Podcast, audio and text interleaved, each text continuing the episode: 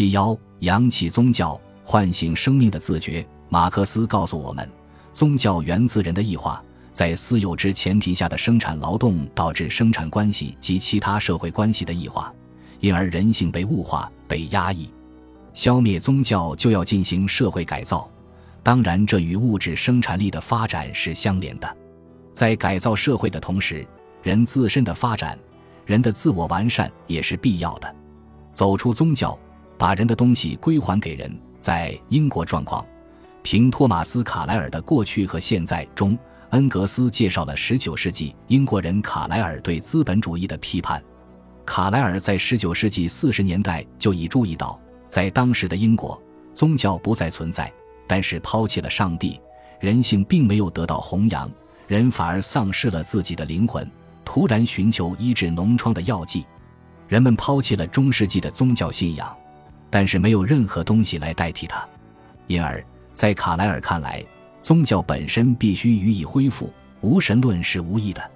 一百多年后的现代，人类社会面临着更为复杂的现状：精神迷茫、价值混乱、道德失范，人与人、人与社会、人与自然的关系都达到崩溃的边缘。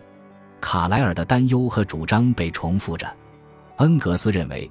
卡莱尔控诉了时代的空虚和空洞，控诉了整个社会的腐败，这是正当的。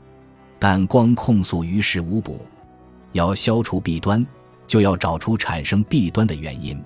信仰已经消失了，宗教虔诚在人的内心已经破产了，但这时的人仅仅是在表面摆脱了宗教控制。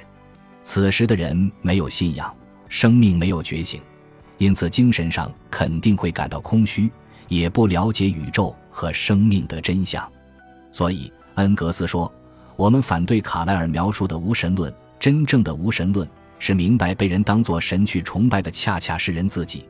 我们要把人因宗教而失去的内容归还给人，这内容不是神的内容，而是人的内容。整个归还过程就是唤起自我意识，让自己成为衡量一切生活关系的尺度，来改变现实的关系。伟人们之所以看起来伟大。”只是因为我们自己在跪着，这是我们都很熟悉的马克思恩格斯转引的警句。但站起来并不容易。马克思恩格斯接着就指出，要想真正站起来，不只是思想的站立，要想站起来，就要砸碎套在头上真实的枷锁。恩格斯指出，人只需要认识人自身，让自己成为衡量一切生活关系的尺度，把人自身作为主体，改变现实的关系，让这个世界。这个社会符合人性，根据人的本性的要求，真正依照人的方式来安排世界。只有这样，人类就会解开现代的谜语了。